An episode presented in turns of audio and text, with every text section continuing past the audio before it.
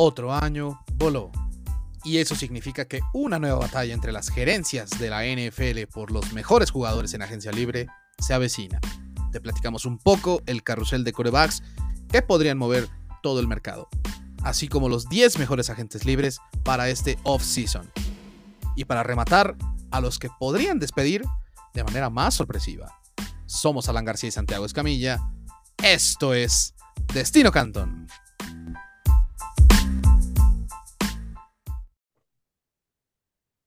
Hola, ¿qué tal? Muy buenos días, buenas tardes, buenas noches.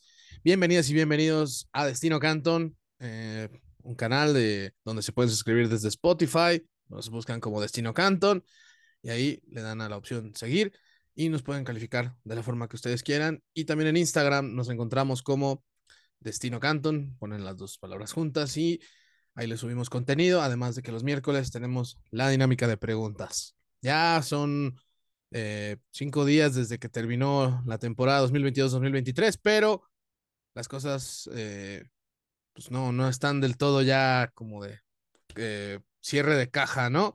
Al contrario, creo que ya estamos más viendo cerquita una batalla que se avecina entre varios teléfonos de las oficinas de los equipos de la NFL y pues ya obviamente vamos a darles el calendario de cómo va a ser esto mientras no hay juegos. Pero mientras voy a saludar a mi estimado amigo y compañero Santiago. ¿Cómo estás, amigo? Eh, pues, previo ya a los posibles este, jugadores franquicia de, de, los equipos que, que, den esa etiqueta a alguno de sus jugadores, ¿no? Que, que pues ya si no se los dan serían agentes libres. ¿Cómo estás, amigo? Hola, hola G, hola quien sea que nos esté acompañando. Eh, como, como bien lo adelanta, se, se avecina esta eh, pelea entre distintos equipos para hacerse con los servicios de los mejores agentes libres disponibles para, para la próxima temporada. Eh, ya vienen, eh, nosotros estamos grabando el, el 17 de febrero, viernes 17 de febrero, y el 21, dentro de cuatro, empieza el periodo en el cual los equipos pueden etiquetar a, a, los jugadores que finalizan contrato con la etiqueta de jugador franquicia, con la cual se les paga un promedio de las mejores, eh, los mejores salarios eh, este, en su posición y eh, el equipo mantiene los servicios por al menos otra, otra temporada. sabemos que así es como funciona, ya se empieza a definir quiénes son los, los jugadores seleccionados con, con, esa etiqueta y pues poquito, poquito después de eso la, la agencia libre. yo ahorita estoy disfrutando un poquito todavía de, de este mini break que existe este, después del, del Super Bowl y antes del combinado de, de Indianápolis que eh, arranca este, este 28 de febrero, aunque en realidad con el tema de los jugadores franquicia y todo desde el 21 ya empiezan a haber noticias porque siempre existen los jugadores que, que no les gusta que, que les pongan esa etiqueta y que dicen que no van a jugar este, con esa designación y etcétera, etcétera. Ya veremos eh, quiénes son los que están en esa situación. Yo, por ejemplo, vislumbro que, que Lamar Jackson puede estar posiblemente ahí si no llegan a un acuerdo sobre eh, un salario que, que tanto Ravens como Lamar Jackson estén de acuerdo. Eh, podría ser elegido o, bueno, etiquetado. Muchos consideran que este, casi, casi cacheteado con, con esa etiqueta porque es algo que normalmente los jugadores no, no quieren dado que pues les, o sea, no les permite tener seguridad a largo plazo. Entonces, veremos qué sucede. Hay, hay muchas cosas que, que todavía este, faltan por, por pasar. En este momento, probablemente eh, en, en, ese sentido de, de, agencia libre, el único jugador que realmente ya empezó el proceso es Derek Carr. El día, bueno, durante este fin de semana tiene una visita con los Jets para ver si, si alguno de ellos le ofrece contrato o algo así pero realmente, eh, pues en, este momento queda esperar un poquito a que, a que empiecen a, a, a tomarse decisiones. Entonces, Aje, nosotros pues, pues decidimos, ¿no? Que, que esta era una buena oportunidad para hacer una previa de la agencia libre, para, para hablar de lo que se avecina, este, para analizar el, el, posible carrusel de mariscales de campo, eh, quiénes son los, lo, lo, los jugadores que van a estar en él, o sea, que van a cambiar de equipo y que posiblemente tengan una oportunidad como titulares en, en otra franquicia, eh, los mejores jugadores que, que van a, a, volverse agentes libres, porque hay una lista importante, si bien todavía es desconocida y no, no podemos definir nada, eh, realmente ya podemos empezar a, a imaginar quiénes son este, lo, los jugadores que, llegarán a la agencia libre, a los cuales no les van a, extender contrato. Y este, pues también hablaremos de, jugadores que posiblemente y sorpresivamente lleguen al mercado, ¿no? Que en este momento tienen contrato con sus equipos, pero que es posible que lleguen al mercado. Eso es más o menos lo que tenemos preparado el día de hoy para, para ustedes aquí en Destino Canton.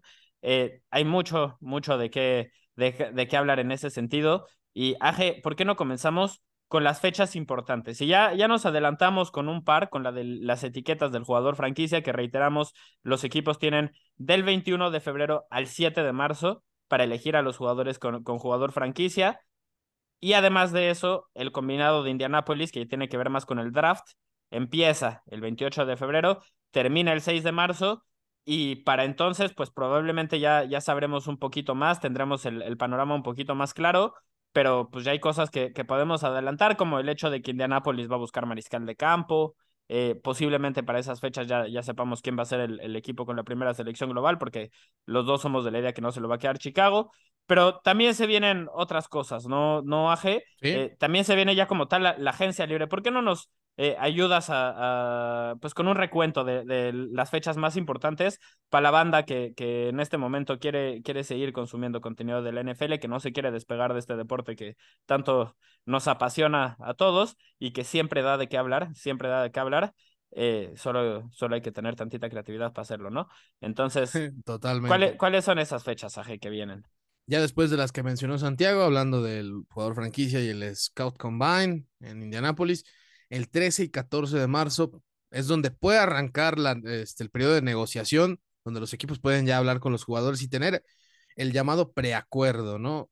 O sea, este es, esto es lo que, por ejemplo, eh, está fuera de esa regla llamada tampering, ¿no? Que significa que no puedes negociar con un jugador antes de esas fechas, porque si no, la, la, liga te puede multar. Así que ahí esas dos, esos dos días es los que puede haber preacuerdos.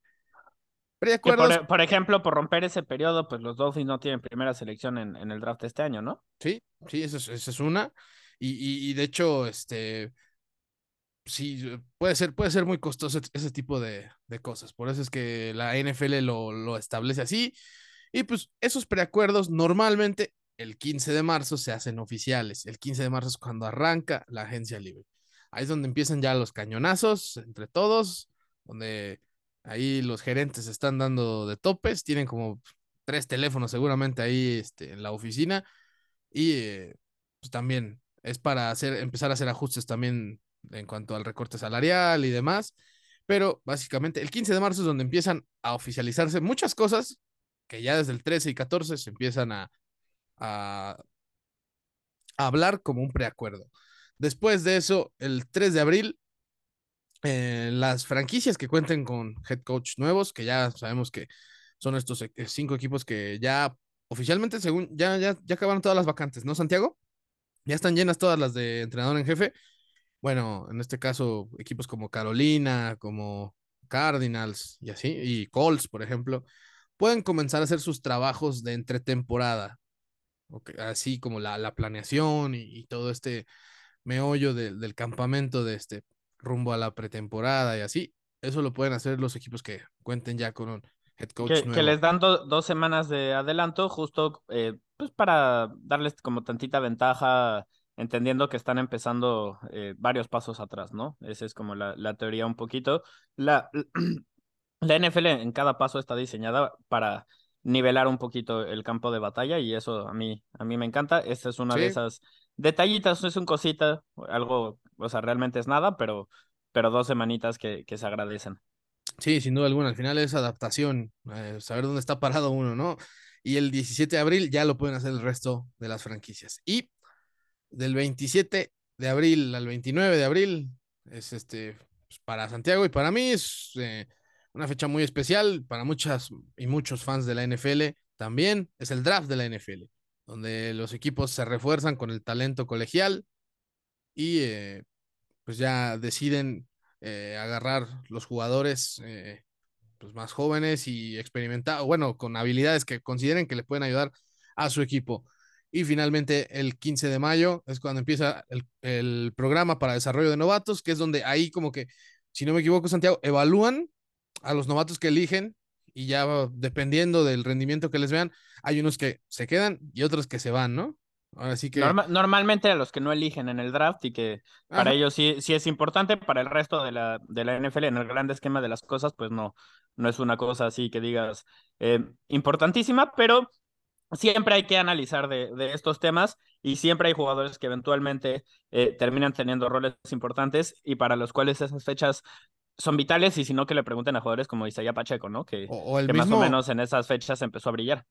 o, eh, bueno, en este caso me hizo recordar mucho a Kurt Warner, ¿no? Que no fue drafteado en su momento y, pues, y bueno, en su, en su caso fue hasta el training camp que dio como ese paso adelante por la lesión de Trent Green, pero este, en, la pretemporada, pero sí, tienes razón, o sea, ahí es cuando los, equipos, los, jugadores eh, que no llegan con mucho pedigrí, con mucho perfil, etcétera, o sea, con mucha palanca o, cosas así, eh, ahí es cuando se empiezan a despegar, cuando empiezan a relucir, pero eso viene muy adelante. Por lo pronto, lo, lo más importante es, reitero, en cuatro, cuatro días empieza el tema de los jugadores franquicia, que puede causar ahí, pues, uno que otro eh, meollo, problemita entre un, jugador y su franquicia.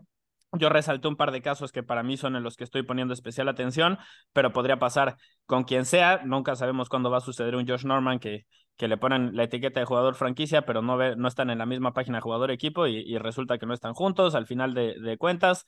No sé, Viene, vienen cosas interesantes en ese sentido. Y eh, obviamente el combinado de, de Indianapolis, que para el draft es importantísimo.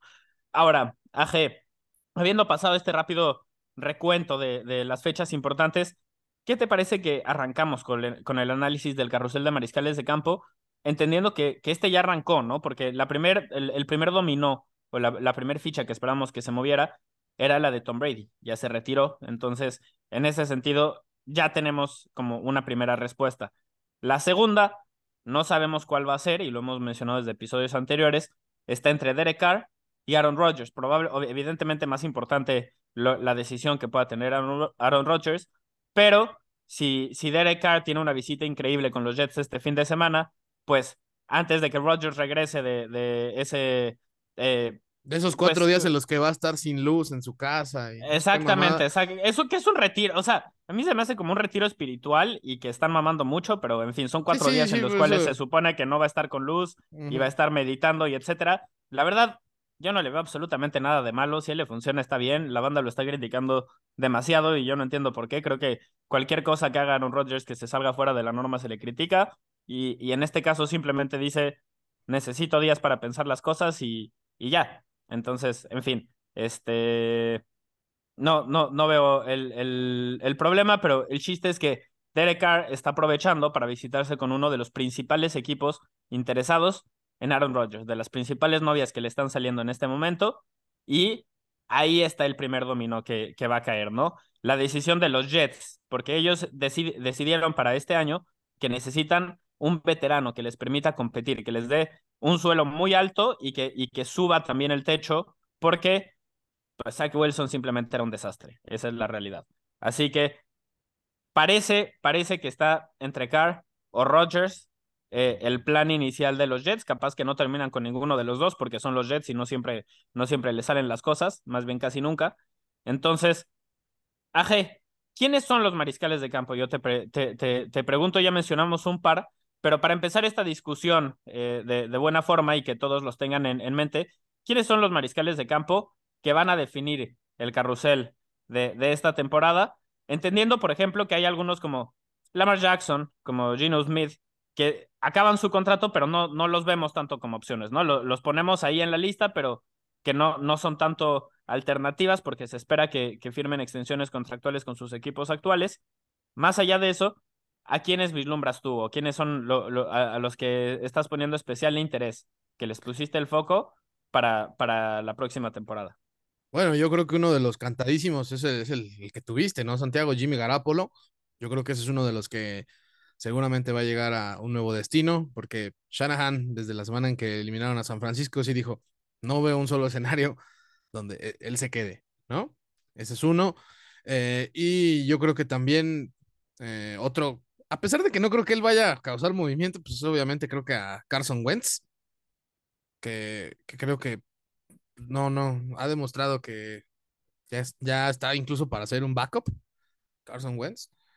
Eh, pero yo, y ni eso, ¿eh? A ver quién le da una, una posibilidad después de lo que hizo la temporada pasada. Digo, yo creo que se portó bastante bien en general, ya que perdió el trabajo, no, no le hizo tanto de pedo, pero tampoco, tampoco es un jugador que, que se ha conocido por ayudar a, a, sus compañeros de posición.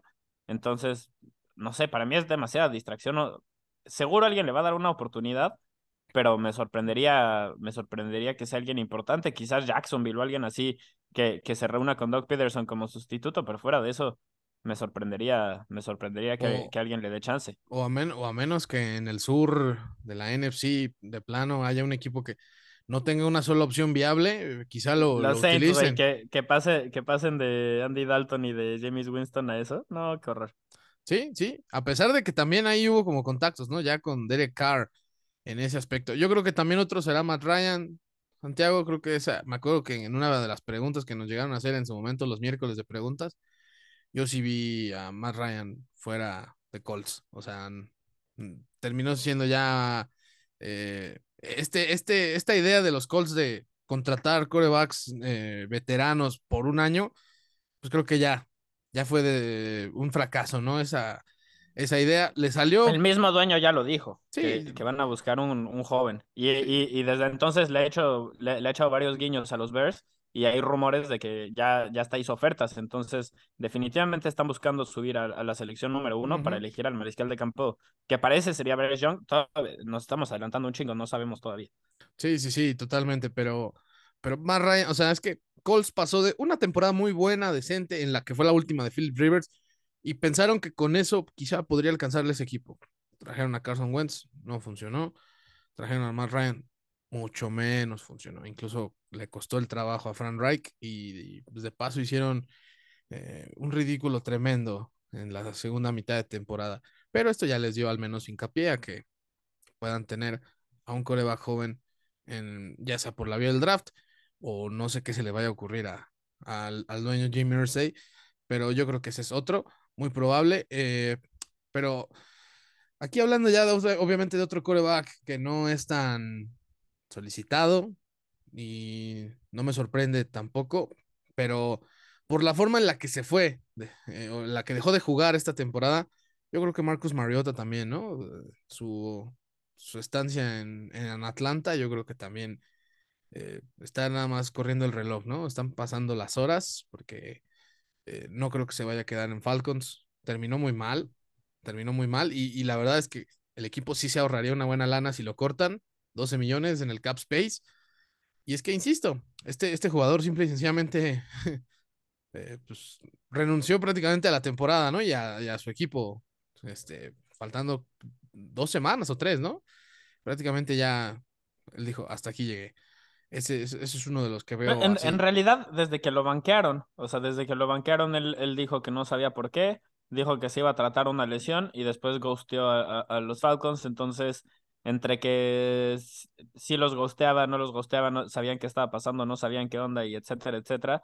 Hubo ahí un timeline medio raro, pero sí, este, cerca de un mes más o menos que literal abandonó al, al equipo. Entonces, eh, más allá, o sea, más allá de que creo que era un jugador que nadie veía como, como futuro titular en, en la liga o posible todavía eh, después de lo que hizo con, con los Falcons esta última temporada. Definitivamente hubiera tenido posibilidades para ser un sustituto en, en, en, lugares incluso importantes de equipos que pelearan por postemporada. Con esa actitud, ya no lo sé, o sea, hizo un Antonio Brown. Nunca, nunca es bueno cuando se te puede comparar con Antonio Brown en cuestiones de liderazgo y de compromiso con el equipo y realmente es algo que, que sucedió eh, en este caso y yo lo siento mucho por Mariota porque creo que eh, tiene un talento extraordinario, pero por una u otra razón simplemente su carrera no cuajó y, y pues este es eh, otro este paso más, ¿no? Hacia, ajá. Exacto, más. De todo, de... Es, tú, lo, tú lo dices mejor. Este, este es el resultado porque yo decía otro paso más hacia pues la irrelevancia como deportiva, pero, pero pues sí, tienes razón, este es el resultado. O sea, el, el estar separado del equipo y que nos estemos preguntando estas cuestiones sobre, sobre su futuro. Eh, podría, por ejemplo, eh, la otra cara de la moneda, una moneda muy fea en la cual estás, pero eh,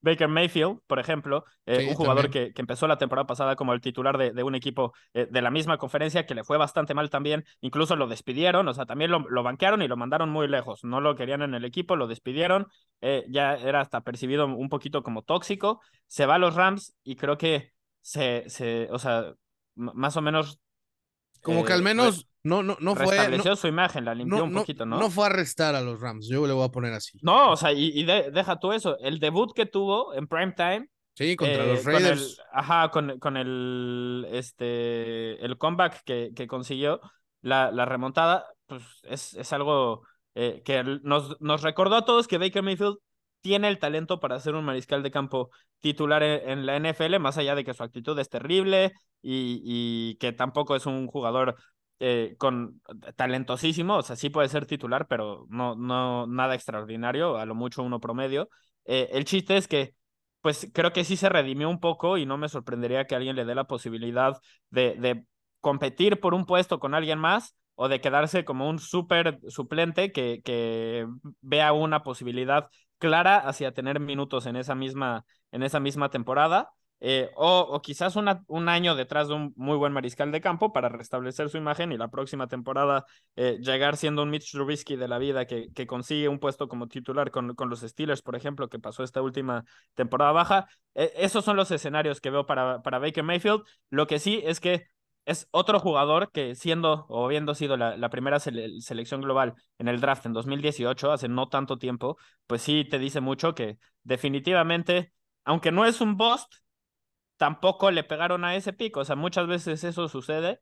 No, no todos este, fracasan rotundamente, no todos se les va increíblemente bien. A este le fue muy bien al principio, luego, o sea, tuvo de todo, pero, o sea, todos estamos de acuerdo que él, él es un mariscal de campo titular, con, con, potencial de ser titular, que, que, sin embargo, si es el titular de tu equipo, no lo quieres. O sea que sí tienes que seguir buscando. Su, mayor, su mayor pues alcance fue ese 2020, Santiago, en el que, exacto. En el que llegan a, a la, este, a la ronda divisional contra, contra Chiefs.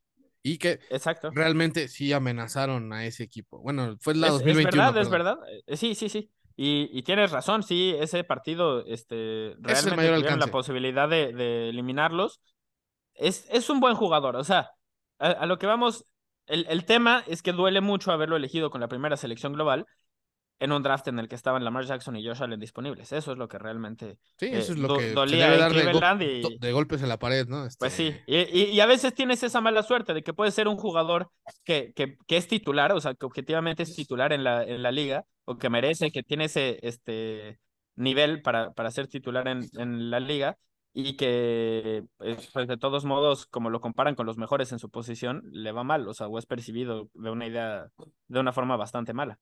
Sí, sí, sí, totalmente de acuerdo en ese sentido, Santiago. Yo creo que Mayfield eh, ya no nos puede ofrecer algo diferente, pero mientras pueda no cagarla demasiado, quizá, quizá pueda demostrar que puede ser un buen backup o un, un titular en un equipo donde pues, realmente esté en reconstrucción. Y yo sigo viendo ahí equipos del sur de la NFC. O sea, creo que a, fecha este, del 17 de, febrero del 2023, yo no veo un, un titular claro en ninguno de esos cuatro equipos. Y eso es algo que también, obviamente, pues, como carroñero, si lo quieres ver, Santiago, pero esos cuatro equipos van a estar haciendo eso. Otro que, pues, también yo creo que su estancia ya terminó en su equipo y sí, este sí ya fue un rotundo fracaso, o sea, ni siquiera se ha acabado su contrato de novato. Es Zach Wilson, ¿no, Santiago? Yo creo que... Híjole. Yo creo que Zach Wilson... Fíjate. O sea, quizás, se, quizás se mantengan Jets, pero no como titular. Eso, justo. Ah, eh, ok. En eso estamos de acuerdo porque tú decías que ya se acabó su etapa. Se acabó su etapa como el titular indiscutido del equipo, definitivamente. En eso concordamos. Eh, sí, parece que, que, también en el hecho de que los dos vemos un escenario en el cual regresa como, como sustituto, eh, yo creo que, que, lo mejor para todos sería que, que ya, o sea, cambien completamente, que Wilson se vaya a otro lugar y, y que le den una posibilidad de ser un suplente que eventualmente este, intente rehabilitar su imagen, que intente desarrollarse y quizás, eh, no sé, por ejemplo, Digo, no, obviamente no estoy haciendo ninguna comparación ni, ni diciendo que es algo que puede conseguir, pero hemos visto casos como el de Steve Young como el de Ken Stabler, eh, por decir dos mariscales de campo, no, no de momentos recientes, que eventualmente ganaron un Super Bowl, que lideraron a sus equipos a victorias de Super Bowl, después de haber fracasado. El tema es que no son eh, eh, ejemplos recientes porque pues, cada vez hay menos, cada vez hay menos paciencia en ese sentido. Eso, eso y que la NFL ha demostrado, o que si ya no te levantas de ese fracaso, es muy difícil que lo hagas. Incluso el más reciente ni siquiera tuvo alcance de Super Bowl, que fue Gino Smith que viene de ser el Comeback Player of the Year, pero hasta pues ahí. Sí, el, el Ryan Tannehill tiene razón. O sea, se, como que recupera la posibilidad de ser considerados titulares, pero nunca, nunca llegan a ser eh, un jugador de élite, nunca llegan a ser top. Eh, lo que sí fue Steve Young. Steve Young llegó a ser, por ejemplo, un MVP y llegó al Salón de la Fama. por, eso eh, estoy hablando de este caso para, para decir así como el mejor escenario, ¿no? Y como para también resaltar que es posible recuperarse de estas circunstancias. También es dificilísimo, o sea, es complicadísimo y casi nunca sucede, pero eh, cosas más raras han, han, han, pasado. A mí me gustaría ver a Zach Wilson en una situación, por ejemplo, en la que se va a hacer el backup de Patrick Mahomes. Creo que eso le, le funcionaría bastante, eh, que Andy Reid le, le, ayude a mejorar lo malo este, que, que aprenda de, de, Patrick Mahomes un poquito, porque tiene mucho talento, o sea, realmente tiene muchísimo talento. El pedo es que yo, yo en las historias lo dije durante la temporada, es como Patrick Mahomes jugando borracho, las decisiones que toma son terribles todas, y, y además, eh, en cuanto a liderazgo, en cuanto a, a todas esas temas extra cancha, tiene demasiado que mejorar, pero demasiado. Entonces, si, si tu franquicia, después de haber invertido lo que invirtieron en, en él, después de dos temporadas están dispuestas a buscar a quien sea con tal de, competir, entonces, ajá, o sea, eso habla muy mal de lo que, de lo que has hecho tú. O sea, realmente es una llamada de atención porque es un jugador que en una o dos temporadas, si no se pone las pilas, puede acabar fuera de la liga. Ni siquiera como suplente, fuera de la liga. Sí, eso, eso, eso, eso es bastante probable, si es que no cambia desde su actitud. Creo que su, su misma actitud nunca le ayudó. Por algo, sus propios compañeros estaban felices de que Mike White fuera su coreback titular. Eso, eso ya te habla de que no solo, eh, no solo los, no los reportes, los reportes eran, este, o sea, decían, habría un motín en este vestidor si le vuelven a dar el trabajo como titular a Zach Wilson. Un motín, así. O sea, cuando, cuando esa es la forma en la que te perciben tus compañeros de trabajo, pues la cagaste muy, o sea, realmente tienes que aceptar que la cagaste muy feo y buscar cómo, cómo resolverlo si es que puede resolverlo. O sea, por eso no, no, no descartamos que algún equipo manda una selección de cuarta, quinta ronda por él para ver si lo pueden recuperar y, y, pues ya que se quitan el problema de encima, ¿no? Veremos qué sucede. Sí, que, que, ahorita que, que, mencionaste eso de Patrick Mahomes, este, Santiago, yo no veo, yo no veo descabellado que alguno de estos quarterbacks que dijimos, Mariota, Mayfield, Wilson, el mismo Matt Ryan, pues terminen siendo el backup de Mahomes. Recordemos que Chad Heaney ya se retiró, ¿no? Así que para, pues, al menos, eh, por ejemplo, el mismo Matt Ryan, creo que podría enseñarle muchas cosas todavía por ahí a, a, Patrick Mahomes. Es, Eso sí, creo que es una buena, es una buena vacante. a cobrar un poco, poco ¿no? Ah, claro, claro, claro, claro. También, quién sabe, porque un equipo que, que depende tanto de su mariscal de campo, luego dice, necesitamos tener un buen suplente. Eso sí, pues si los Chiefs pierden a Mahomes por tiempo extendido, pues ya valieron, o sea, completamente. Es un güey que, como, como dijimos, arrastró un poquito a este equipo al Super Bowl, no que este, no tuvieran el talento para estar aquí, ahí, pero había otros equipos eh, con plantillas más completas y el mejor mariscal de campo era, era otro, eh, lo cual ya vimos y no hablaremos de, de eso eh, más a detalle. Matt Ryan es un jugador que tú resaltabas. A mí me, me interesa ver qué pasa con él, si se retira, si está dispuesto a quedarse como, como sustituto a la Joe Flaco. O sea, son de la misma clase de, de draft en el 2008. Eh, entonces, sería una, una posibilidad, eh, es interesante. A mí me gusta cuando los jugadores así súper veteranos se quedan una o dos temporadas como, como backups pero, pero no cuando después los ves forzados a, que jueguen y te das cuenta que ya son bien malos y por eso son suplentes. O sea, solo me gusta que, que sigan ahí involucrados y ya, ¿no? Es algo medio, medio raro porque ver a Joe Flaco recientemente ha sido bastante triste, bastante deplorable. Pero bueno, ya también Joe Flaco le ganó un Super Bowl a mi equipo, entonces no tengo simpatía para él. Este, esto ya se está descarrilando, Aje, un sí, poquito. Sí, sí, sí, sí, iba a decir yo. ya, ya se empieza. Ya, estoy sacando las heridas, ya estoy sacando las heridas. Sí, ya, ya empieza el desahogo de playa acá de, mi estimado compañero.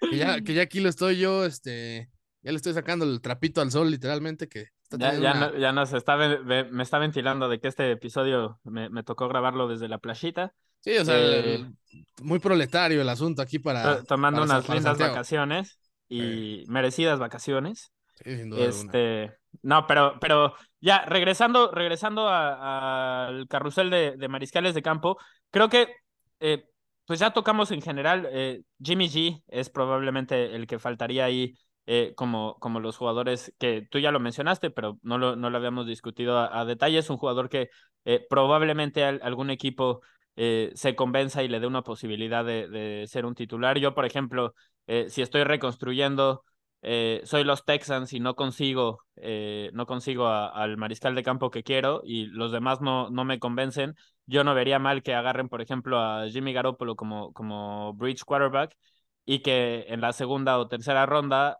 elijan a alguien como Tanner McKee de Stanford, por ejemplo, o como Hendon Hooker de, Tennessee, que son dos jugadores que, que para mí van a ser de, del segundo o del tercer día en el draft, pero que podrían ser titulares eventualmente en la, en la NFL. Y la única razón por la cual no van a ser selecciones de primera ronda, para, en el caso de Hooker, es, porque se lesionó y porque llega la NFL ya con 25 eh, años, creo que, creo que tiene. Entonces, eh, muchos equipos no, no van a estar dispuestos en apostar demasiado por él. Si hubiera llegado con el nivel que tiene este, teniendo 21 años, sería una selección de top 5 en el draft. Eh, pero, pero como no creen que pueda elevar mucho su, su nivel, eh, yo creo, yo creo que eh, es la, la, razón por la cual este jugador no suena tanto para la primera ronda. pero a lo que voy es, alguien que, que, tenga la capacidad de ser titular, que tenga la capacidad de, de, evaluar, más o menos como lo hicieron ellos con Davis Mills, o sea que sin necesidad de estar compitiendo desde el día uno tengas la posibilidad de, de evaluar a un jugador que, que, quizás no elijas en la primera ronda. Eh, y esto obviamente solo lo estoy diciendo en el, en el caso de que no puedan subir a la, primera selección global y elegir al mariscal de campo, o en el caso de que no les guste alguno de los cuatro que, que está ahí. Eh, fuera de eso, pues o sea, creo, creo que ese es el rol más o menos que buscaría Jimmy G. Ser un, un, un mariscal de campo que, que, sea titular por uno o dos años, eh, con alguno otro joven, y pues eso siempre quiere decir que tienes la posibilidad, siendo el veterano, de demostrar que te puedes quedar con el trabajo, pero también de que si el otro demuestra que tiene potencial, no importa que también hagas las cosas, probablemente te van a banquear. Así que es, es una posición difícil, pero en la que ganas mucho dinero y que si lo sabes hacer bien y te callas y, vas todos los días, puedes mantenerte en ese puesto cinco o seis años, ganar un chingo de dinero y, mantenerte jugando mucho tiempo en la NFL, sino que le pregunten a Andy Dalton, ¿no? Por ejemplo. No, y, el, mismo Jimmy G, ¿no? Que la verdad, para bien o para mal, de dinero no sufrió en los cinco años que estuvo acá, ¿no? En San Francisco. Ah, no, eso definitivamente. eh, obvia, ahora, Santiago, obviamente vemos poco, muy poco probable que Lamar Jackson este, se mueva de equipo, ¿no? Lo más, o sea, lo que más se han dicho los reportes es que seguramente Lamar va a aceptar esa etiqueta de jugador franquicia para después eh, tener esa negociación para la extensión ya de, de coreback élite, ¿no? Para su salario que sería de élite. Sí. Yo, yo, en, en, teoría, eh, aquí el tema es que eh, los últimos reportes eh, que han salido sobre las negociaciones es que la diferencia es de más de 100 millones de dólares sobre lo que está pidiendo como dinero garantizado Lamar Jackson y lo que le ofrecen los Ravens. Entonces, eh, esta es la única razón por la cual nosotros lo ponemos ahí, porque, porque además en teoría, eh, la contratación de, de, Monken como coordinador ofensivo eh, tuvo que ver con la opinión de Lamar Jackson. Le preguntaron, estuvo involucrado en el proceso y, parece que todo esto fue para apaciguar un poquito eh, el descontento de su, de su mariscal de campo franquicia. y el tema también aquí, y, y esto hace única esta negociación, es que no tiene agente Lamar Jackson. Las negociaciones son directamente con él cuando le hacen una oferta que, que este, puede ser una falta de respeto, se le están diciendo de, de frente, en la cara. Entonces, eh, no hay forma de, suavizar ese tipo de cosas y por eso también la, la negociación está siendo un poco más eh, complicada de, de, lo normal. Veremos en, en qué termina. Eh, pero, pero realmente por eso es la única situación en la que lo ponemos como algo poco probable, pero no lo descartamos, porque qué tal que llega un equipo ofreciéndoles tres selecciones de primera ronda, un jugador de, de All Pro o algo así, y dicen, oye, pues va. O sea, imagínate que, que los 49ers mañana les dicen, güey, ten a Nick Bosa, ten nuestros picks de primera ronda de los próximos dos años y te damos a Trey Lance de paso. No, no sé si le dirían que no los Ravens.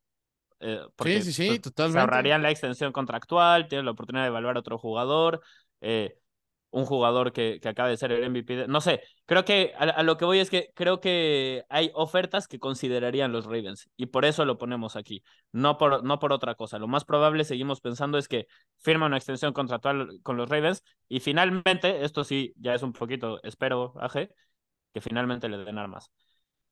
Sí, que sí. finalmente lo rodean de, de Pues mira, talento ya- y le permitan desarrollarse como pasador. Pues ya al menos le trajeron este a pues, la persona con la que va a estar trabajando al día a día, que es Todd Monken y que viene de dos años muy buenos con Georgia, o sea, haciendo ver a un Stetson Bennett eh, como un quarterback decente cuando sabemos que es muy limitado. Así que ahí veremos. Güey, an- anotó 10 touchdowns Stetson Bennett por tierra con, con, con la ofensiva de Monken. Es... ¿Qué podría, qué sea, podría ser Lamar Jackson? Que sabemos Exacto. que. Ryan Fitzpatrick tuvo buenos números corriendo el balón con la ofensiva de Todd Monken en, en Tampa Bay. Entonces, eso a mí me emociona un poquito, ver qué hizo con, con talentos tan eh, eh, como ordinarios, no por ser mala onda, pero ordinarios, este, promedio, eh, dolorosamente promedio, comparado a lo que es Lamar Jackson. Entonces, eso, eso a mí me emociona, la verdad. Ahora espero que le den receptores y, y ya entonces ahí sí dejaré de, de criticar a, a los Ravens. y, y, bueno, ahora Santiago, pues hay dos que tenemos en la categoría de que no hay forma que se vayan a deshacer de ellos sus equipos. Estamos hablando de Daniel Jones y de Trey Lance, ¿no? Pero que también están los rumores, entonces por eso los metemos. Daniel Jones está en, la eh, negociación para extender el contrato, entonces yo creo que eso eh, se, va, se va a dar y si no le, le van a poner la etiqueta de jugador franquicia.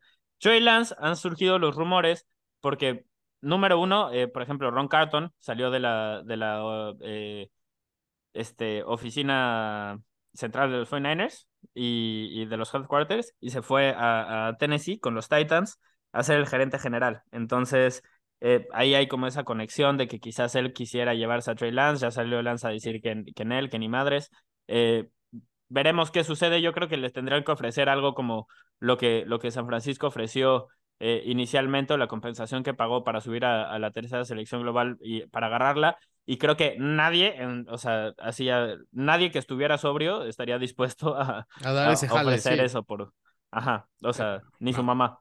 Sí. Entonces, este, o sea, yo, yo ojalá y a Trey Lance le, me, me haga quedar mal y le vaya muy bien, pero yo no he visto absolutamente nada que me haga pensar que puede ser un mariscal de campo titular a largo plazo en la NFL y, y lleva Es dos que- años en el es equipo. que- es y que- a mí me encantaría hablar bien no de él, o sea, de verdad, exacto, cualquier no cosa hemos- buena, positiva, la- lo haría ver, pero no me ha dado nada. No, no hemos visto nada. O sea, yo, yo a, a día de hoy no podría sacar una conclusión de cómo es Trey Lance. No he visto, no he visto ni siquiera 10 juegos de él. O sea, y nadie. Es que no los tiene, güey. O No, sea, no los su- tiene, su- exacto. o sea, en, en su carrera, no, bueno, obviamente sí tiene 10 juegos este, Pero jugados, pero no en, la, L- no en la NFL. Y Ujú. además, eh, o sea, todavía con. eh, A, a mí este dato me sigue, o sea, lo, lo comparto cada que hablamos de, de Trey Lance porque me sigue este, pareciendo que, que habla mucho de la etapa de- de- en el desarrollo en la que está Trey Lance.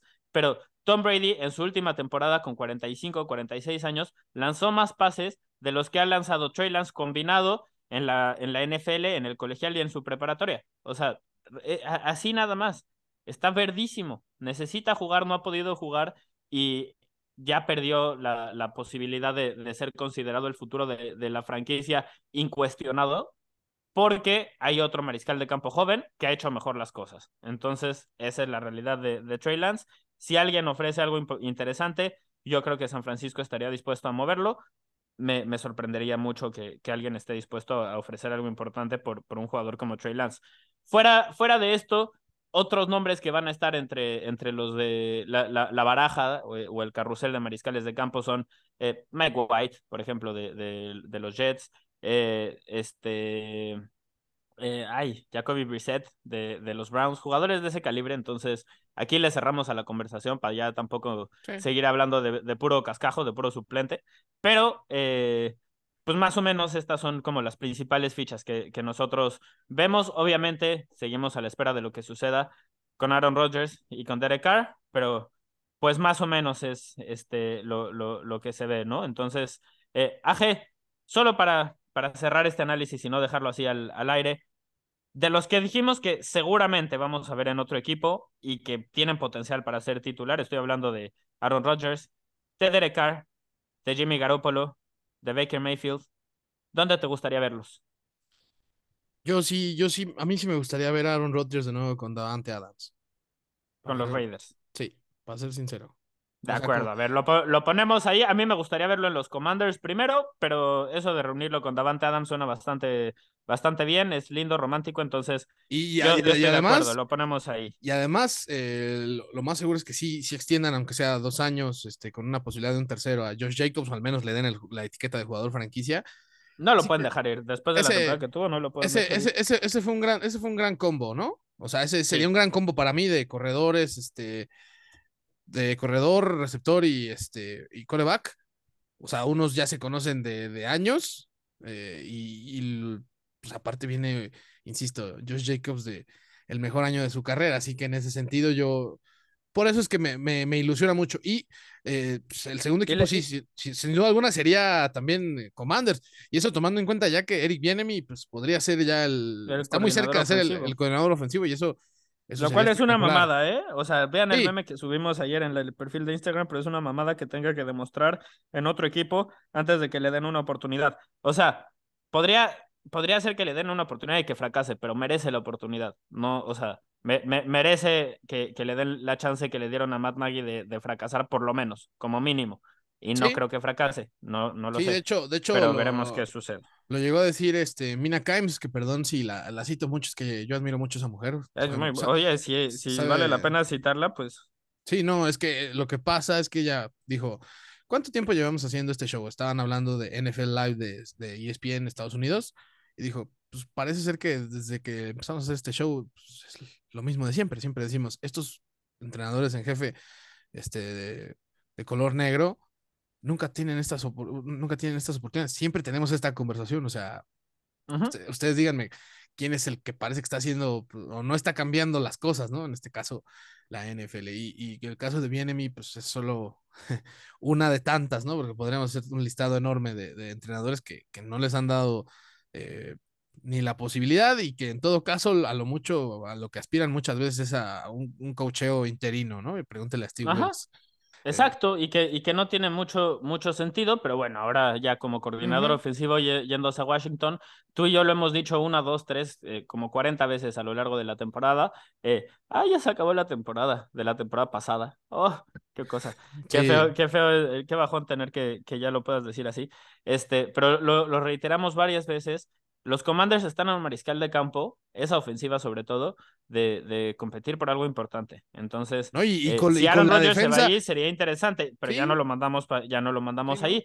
Ya está en los Raiders, ¿no? Eso ya, ya lo definimos aquí. Destino Canton se lo. No, no, estamos mamando, pero pues ahí es donde nos gustaría verlo. Esos dos lugares me encantaría verlo. El siguiente dominó, que los siguientes dos que, que caen en ese sentido, AG, para mí serían Carr y Jimmy G. Eh, estos son los dos que todavía eh, creo que, que van a, recibir una posibilidad para ser titulares la, la, próxima temporada.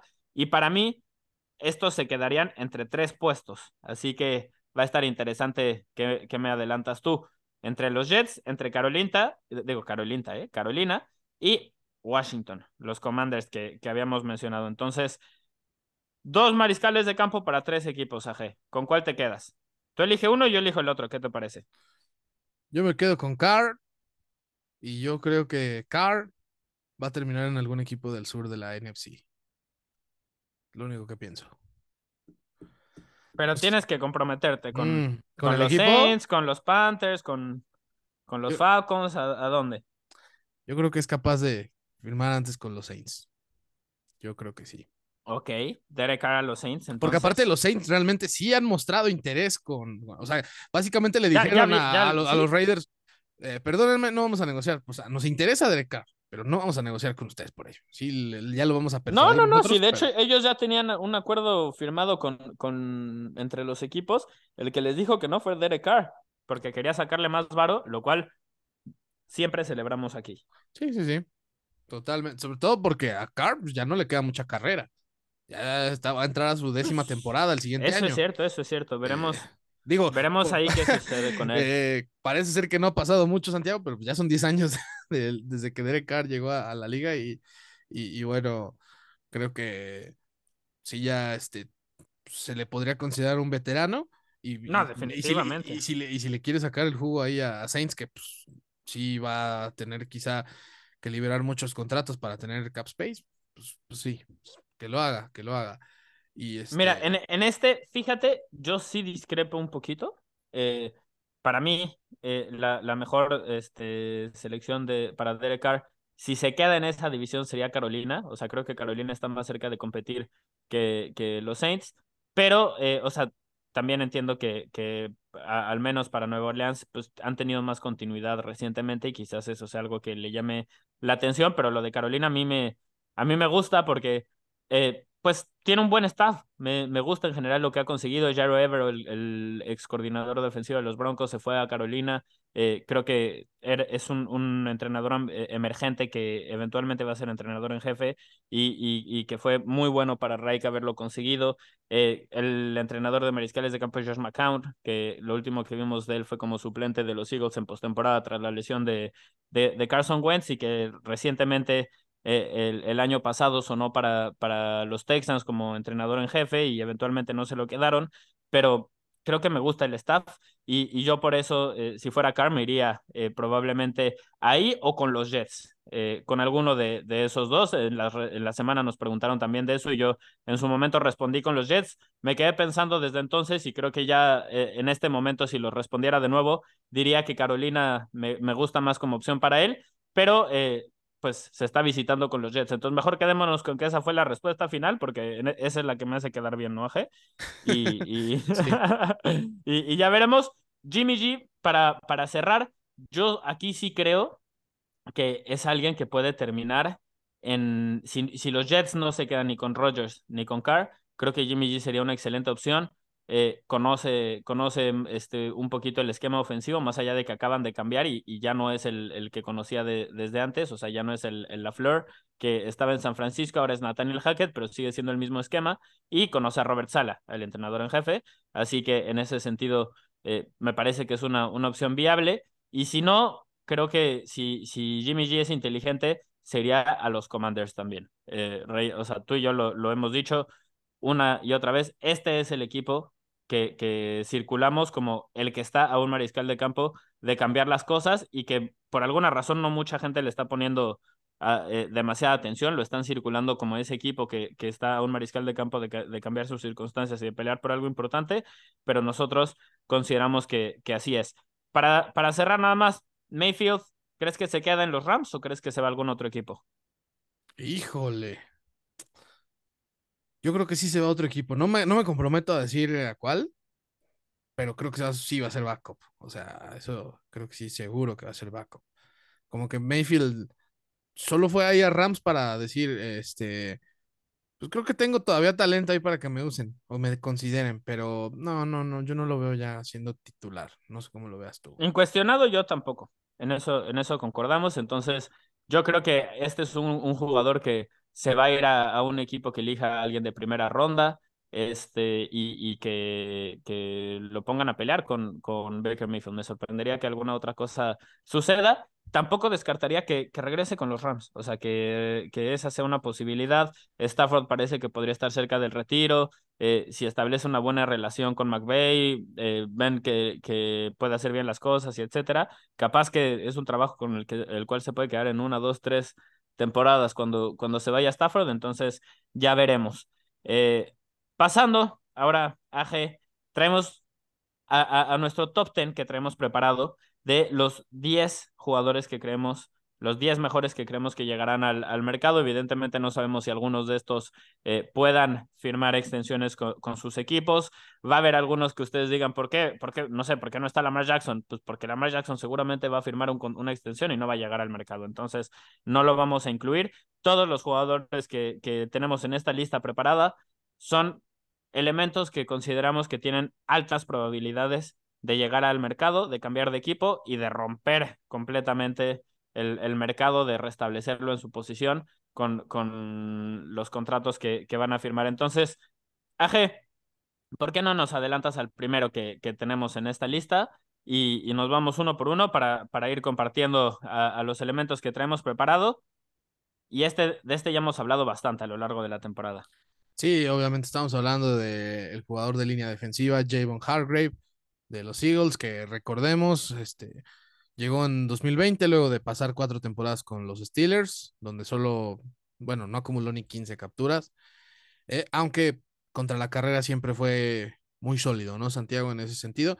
Y bueno, en los tres años que ha estado con Filadelfia, eh, promedia ocho capturas por temporada y eh, Pro Football Focus le dio la tercera mejor calificación como cazamariscales en la posición de li linero defensivo, solo por detrás pues, de Aaron Donald y de Chris Jones. O sea, si estás en una lista con ellos es porque estás haciendo. Buena compañía, ¿no? Muy bien, ¿no? Exacto.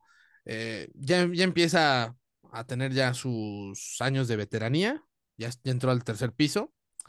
Y así que esta es como su chance de, de, realmente decir, aquí me puedo llevar una buena lana en un contrato de tres años, ¿no? Por ejemplo, que es algo que normalmente le dan a los uh -huh. linieros defensivos de élite. Y que, que, fue justo lo que hizo él. Entonces, uh -huh. o sea, en ese sentido creo que lo hizo bastante bien porque va a tener la posibilidad de dos veces firmar una extensión en el mercado libre, lo cual quiere decir que tienes equipos peleándose por pagarte más dinero y puedes maximizar tu, tu potencial de, de, ¿Sí? de, cobrar. Entonces, en ese sentido, nosotros apoyamos mucho lo que, lo que ha hecho Hargrave, creo que lo ha hecho bastante bien.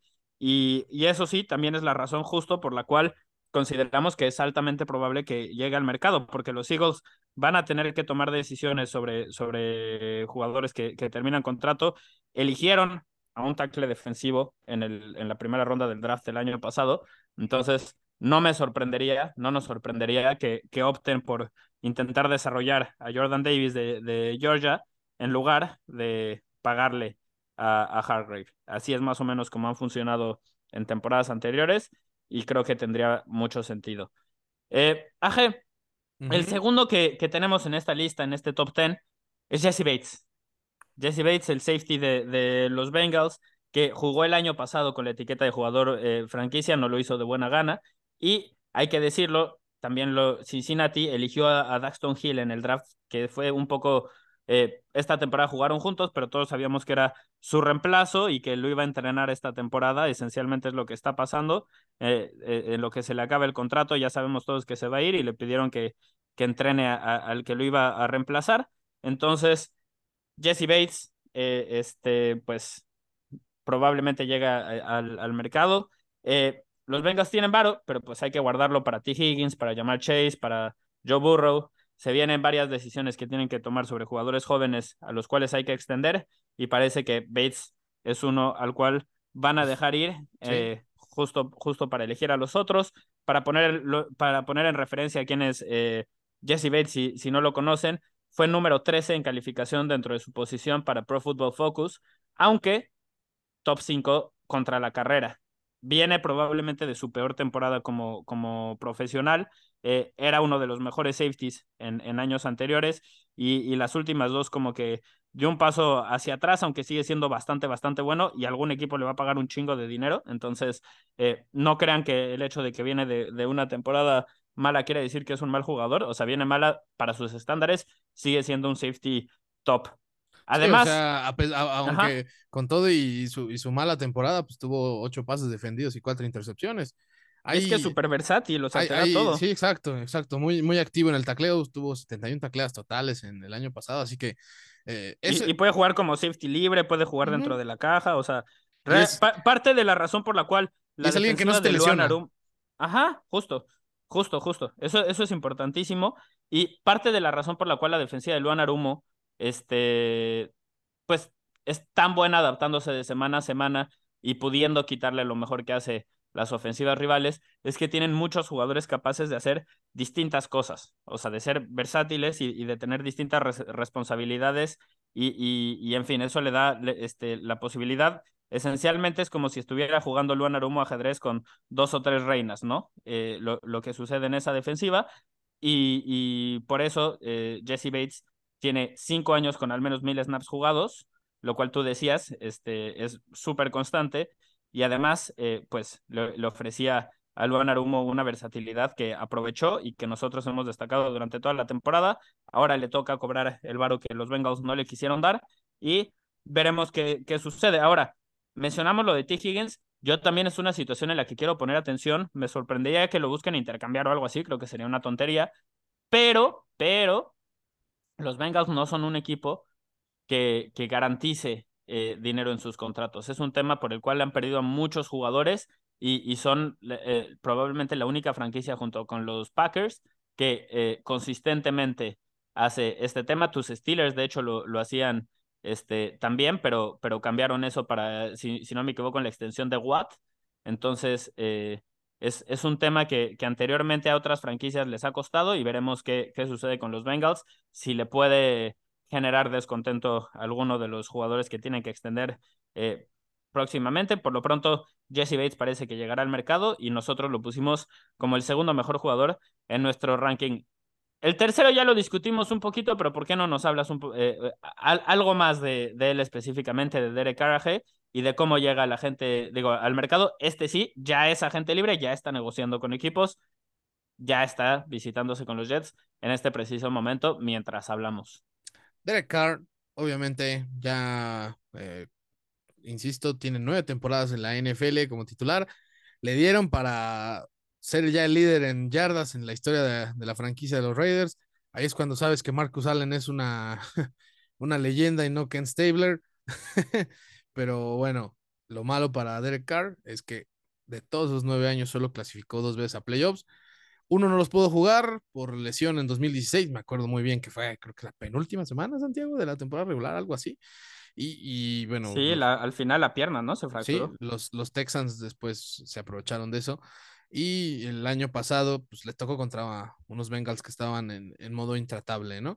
Eso sí, tiene récord perdedor en su carrera, 63 victorias con 79 descalabros. Y eso sí, también viene del peor año de su carrera en cuanto a intercepciones lanzadas y porcentaje de pases completos. Eh, al menos desde su año de novato y el segundo peor en toda su carrera en cuanto a yardas por intento y rating. Y el del rating es muy importante porque al final es el que te evalúa el rendimiento en el, en el terreno. Pues Derek Carr, ahí va a estar. Ya al menos ya le salieron novias por ahí. Hay gente que eh, o hay equipos que tienen corebacks tan malos, este, o que tuvieron corebacks tan malos el año pasado que hasta, que hasta Derek Carr se les hace guapo, ¿no? Pero a ver. Ah, este... Derek Carr es bastante decente, ¿eh? Bastante. O sea, yo creo que en una buena temporada, si lo sobre todo si le das una buena línea ofensiva, eh, es, un, es un jugador que puede terminar entre los 10 mejores de su posición.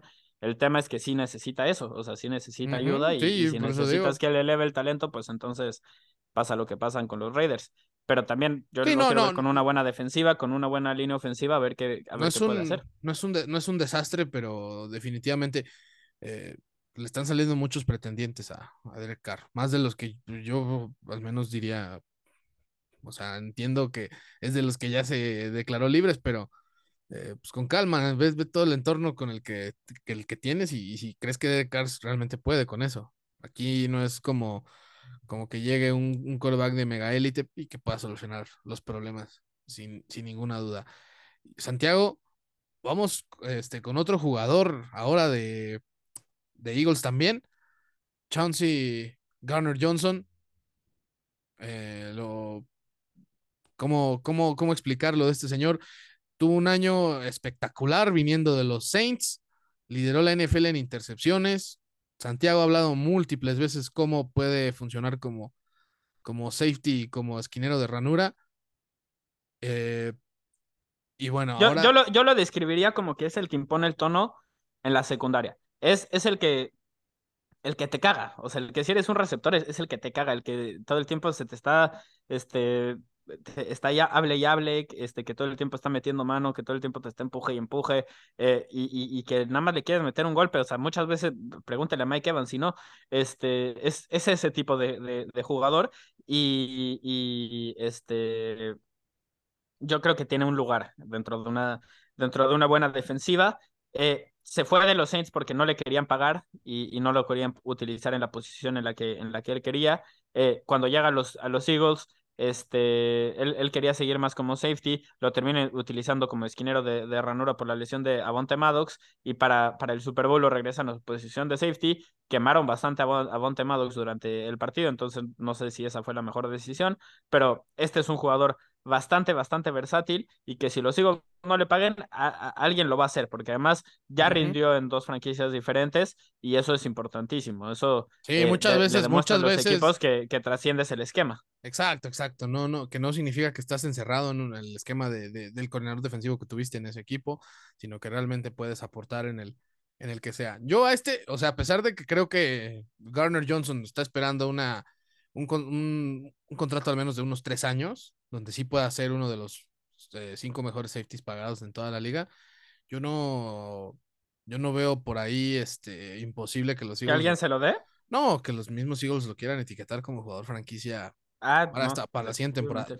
De hecho, yo creo que lo veo, de todos los jugadores que podría tener ya fuera Eagles para la siguiente temporada, este es el que más veo posible para que lo etiqueten como jugador franquicia, porque, porque creo que Eagles realmente tiene el potencial todavía para volver a pelear por el Super Bowl y necesitan a, Garner Johnson que acompañe a los, a los otros dos esquineros, porque, bueno, que también no sabemos qué va a pasar con James Bradbury, ¿verdad?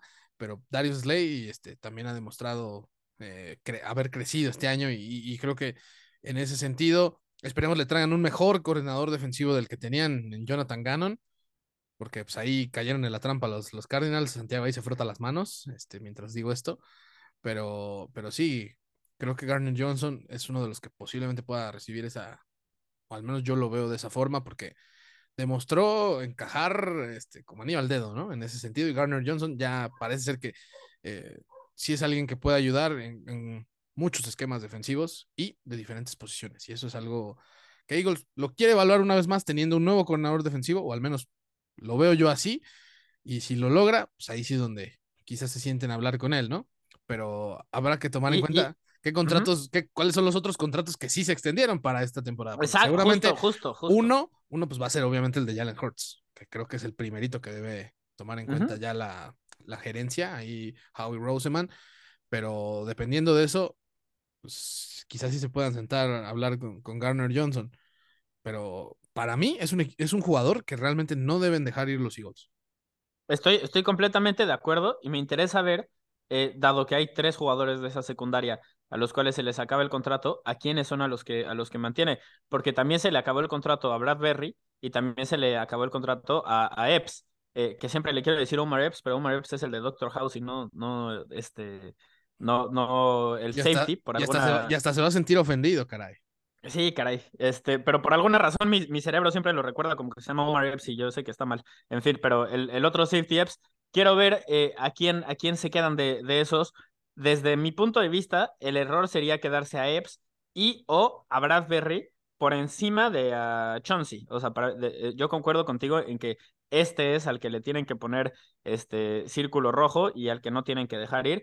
Veremos si Howie Roseman está, está de acuerdo, pero, pero al menos así, así lo veo yo. Este es el más importante y se notaba en la defensiva cuando jugaba y cuando no jugaba. Esa, para mí, es de las mayores eh, formas en las que puedes también notar la importancia de, un jugador. Si, si te das cuenta cuando está jugando y cuando no está, es por, es por algo, y ya sea positivo o negativo, pero eh, queda evidente. Entonces, eh, pasando, pasando a otro jugador, uno que ya también es agente libre y que tiene rato siendo agente libre, no consiguió equipo el año pasado, aunque le salieron bastantes novias, incluso eh, estuvo ahí con los Cowboys visitándose un rato. Estamos hablando del receptor Odell Beckham Jr., OBJ, nuestro OBJ, que ciertamente tiene dos lesiones de rodilla desde el 2020 y la segunda no le permitió jugar el año pasado. Entonces, si ahorita están enojados con nosotros por estarlo incluyendo en nuestro top 5 de agentes libres, lo entendemos. Hay, hay razones para, para preocuparse y por eso las decimos desde el principio. También es cierto que lo último que vimos de él era de un jugador que estaba encaminado para ganar el MVP del Super Bowl hasta que se lastimó la rodilla y después de eso Cooper Cup asumió el rol que estaba jugando OBJ y terminó, terminó este, teniendo una actuación extraordinaria. catapultó su, su, temporada, ¿no? Pero Odell Beckham realmente, estaba haciendo el arma, el arma. Y, lo confirmaron, o sea, el mismo este, Sean McVay, Stafford, etcétera, etcétera, lo dijeron después del partido, como sí, el plan era involucrar bastante a OBJ y cambió y tuvimos que, que este, irnos con, con Cooper Cup, pero el plan era con OBJ. Entonces, eh, sigue siendo un jugador capaz de en los momentos más importantes definir partidos. Entonces, ese es el, el potencial que tiene OBJ. Ya vimos cómo pudo recuperarse de una lesión y regresar al nivel que tenía. No sé si lo consiga otra vez. Es difícil. La medicina moderna permite pensar que, que, es algo posible. vimos a Jake McKinnon anotando nueve touchdowns esta temporada, ¿no? Cualquier cosa es posible. Habiendo dicho eso, cualquier equipo que lo firme probablemente tendrá que ser un contrato de un año o de dos años o, algo, que le, algo que proteja al equipo en caso de que OBJ no sea el mismo y entonces que les dé la posibilidad de reducir el, salario considerablemente o de, de plano cortarlo. No sé si OBJ es lo que está buscando. Tengo entendido que quiere algo que le dé seguridad a largo plazo, pero también que le permita competir. No sé si encuentre las dos. Veremos qué, qué sucede. Para mí su mercado va a ser de un año, pruébalo y si sí, eh, te extendemos otra vez, pero no sé si él esté de acuerdo con eso. Y, aún así, pues, no creo que le den demasiado dinero. O sea, yo, yo, por Odell Beckham, pues, más allá de los 10 millones no le daría, sinceramente, porque creo que eh, pues, para empezar no sería, no sería el receptor uno en mi ofensiva. Sí, no, no, eh, o sea, sí, sí debería estar él también cediendo un poquito. Tiene que ceder un poquito porque si quiere minutos, pues solo así los va, los va a tener, ¿no, Santiago? Y, y ahora, respecto a la continuidad de, esta lista, ¿qué me puedes decir de Draymond Jones, el, el jugador de línea defensiva de, de, los Broncos, Santiago? Muy bueno, ¿eh? Por cierto. Es, es uno que no me sorprendería. Eh, de hecho, dudamos de si ponerlo o no, o no ponerlo, porque no, no nos sorprendería si lo extienden. Realmente es bastante bueno y esto tiene que ver más con que pues cambió el staff defensivo. Probablemente, sobre todo si llega Rex Ryan, va a haber un cambio del esquema defensivo y muchas veces cuando eso sucede, jugadores buenos como Draymond Jones son empujados eh, y sobre todo cuando se les acaba el contrato, como es esta, esta situación. Habiendo dicho eso, es un tackle defensivo que finalizó en el top 20 de presiones en 2021 y que era quinto en 2022 hasta su lesión de cadera en la semana 14. Es de élite contra la carrera, es joven, tiene 26 años y, normalmente, pues reiteramos, los jugadores así no llegan al mercado, pero viene de una temporada en la que se lesionó, lo que ya habíamos mencionado.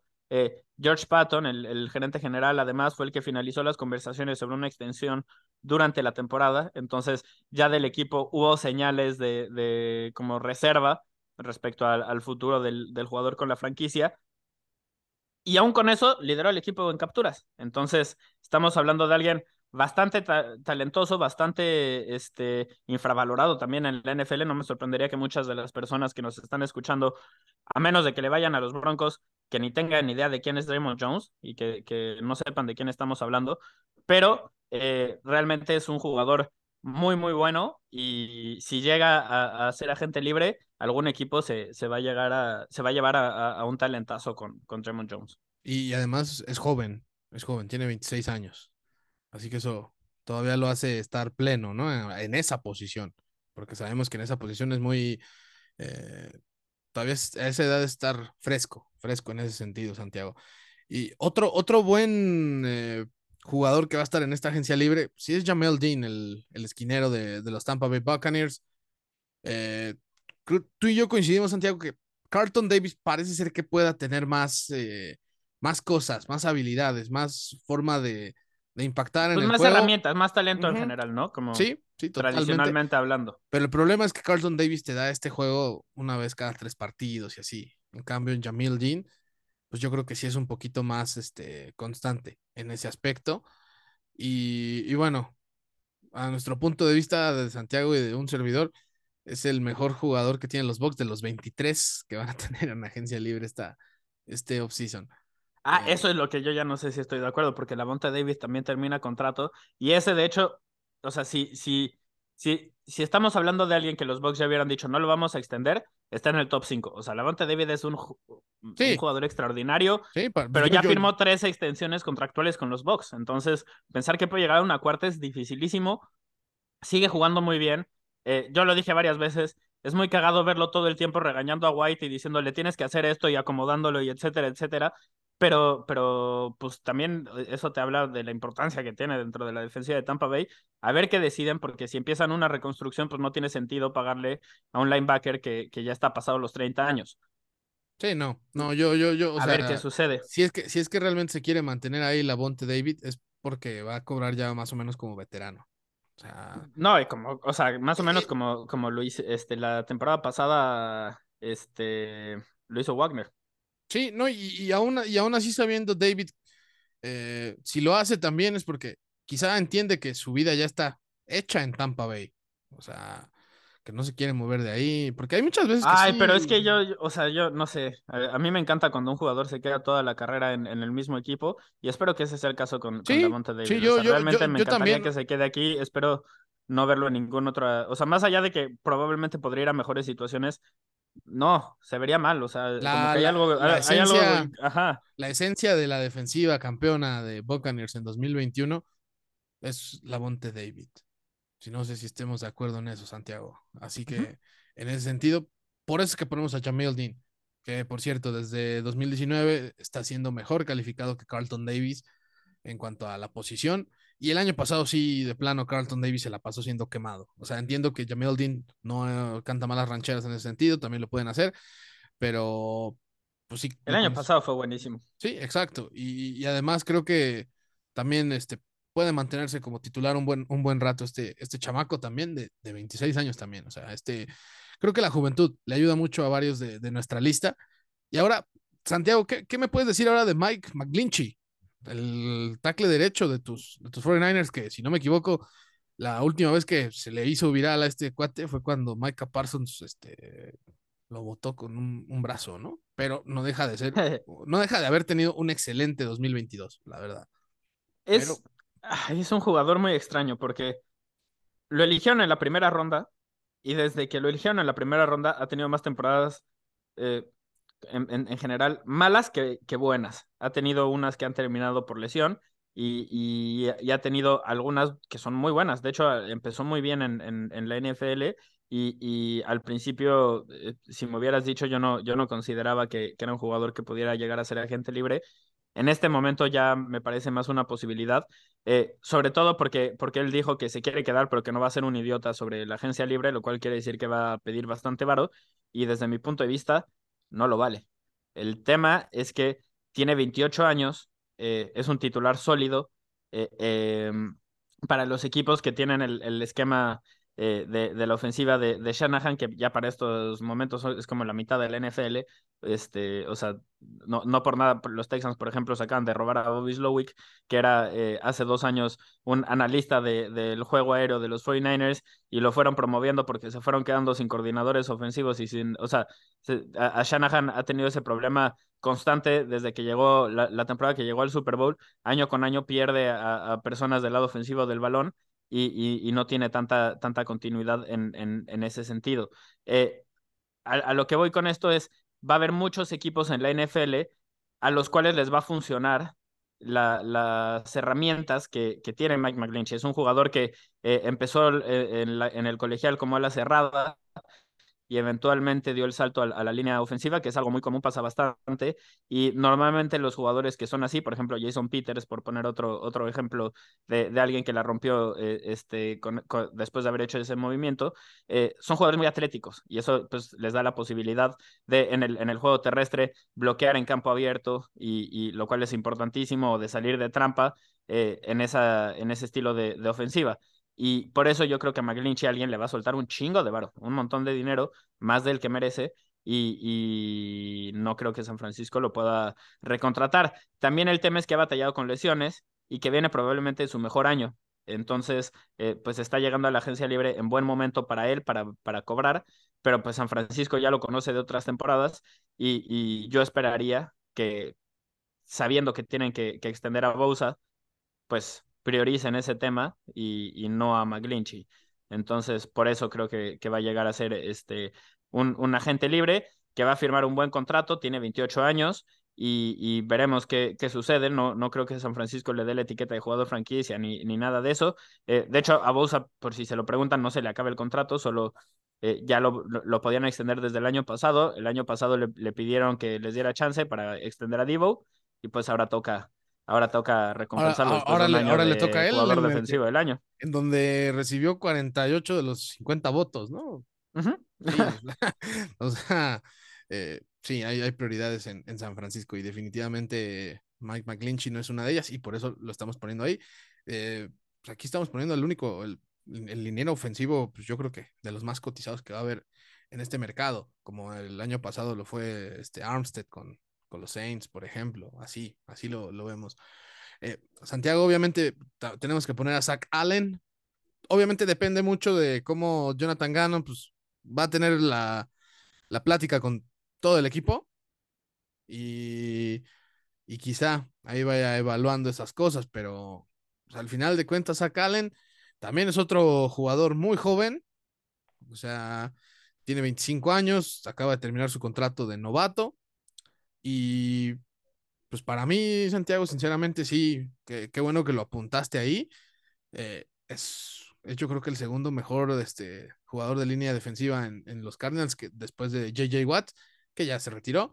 Así que los Cardinals o le, tendrían que dar una la nota a Zach Allen, o si no, pues se la va a dar a alguien más, pero, pero de que Zach Allen cobra bien, eh, como, como a la defensiva, lo va a hacer bien, porque yo creo que sí tiene todavía el potencial, la juventud y este, la movilidad para, para hacer diferencia en, en, en, otras defensivas. No sé si en la de Cardinals, porque en la de Cardinals pues, hay muchísimas cosas que hay que mejorar en ese equipo.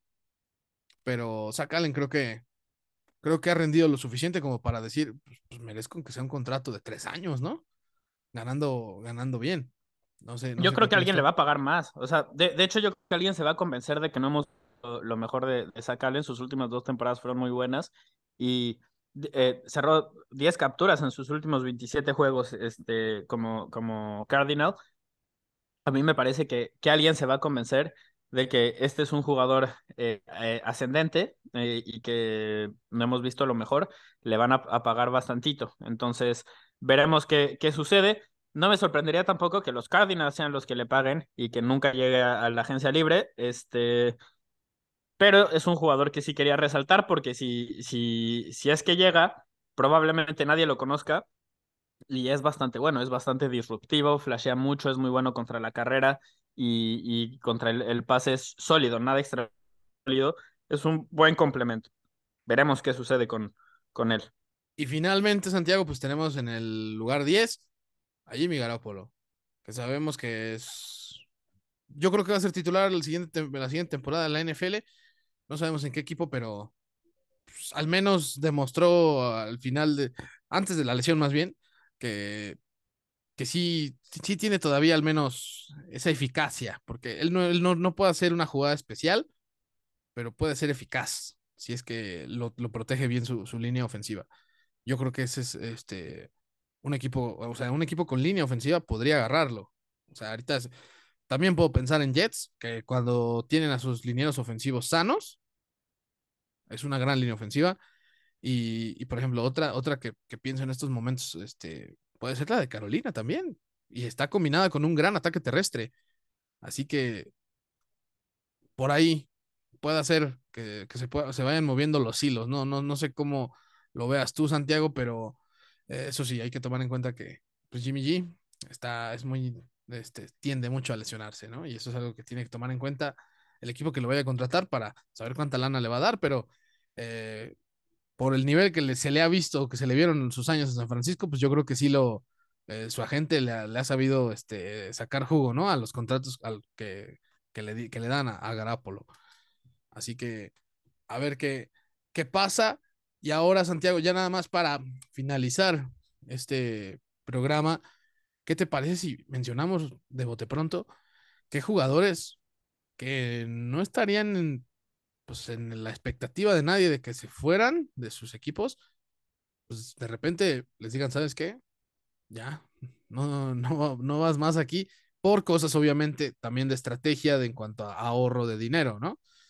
Eh... Sí, algunos de estos eh, capaz que los reestructuran o algo así de, eh, sucede, pero también hay razones para, para pensar que pues podrían llegar al, al mercado y, y, son bastante, bastante buenos o bastante conocidos en el caso de, de algunos, ya se darán cuenta de, de quiénes, dependiendo de lo que opinemos, pero eh, por ejemplo, uno, uno de estos casos es el de Joe Mixon, que probablemente si estamos hablando por lo que hizo dentro de la cancha, pues no tiene mucho sentido que, que lo corten, aunque eh, yo sí creo que, que a medida de la eh, que ha avanzado la temporada, este, sobre todo esta última, eh, Samaji Pirine sí eh, siento que le comió un poquito el mandado también y, y que ya era más un 50-50 que siendo Mixon el, el titular in, indiscutido, pero la, pues la, también... cagada, la, cagada, que hizo, ¿no? De que Exactamente. Le, le, apuntó con un arma, ¿no? A una persona, creo que fue un, antes, un, día ¿no? antes del partido del, de los Bills, un día antes por un peleo, de un peleo, una pelea.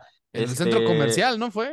Fue algo vial, entiendo. O sea, como que estaban en la calle y se bajó y no sé, o sea, el chiste es que le apuntó a, a una persona con una pistola mientras le estaba gritando debería de matarte.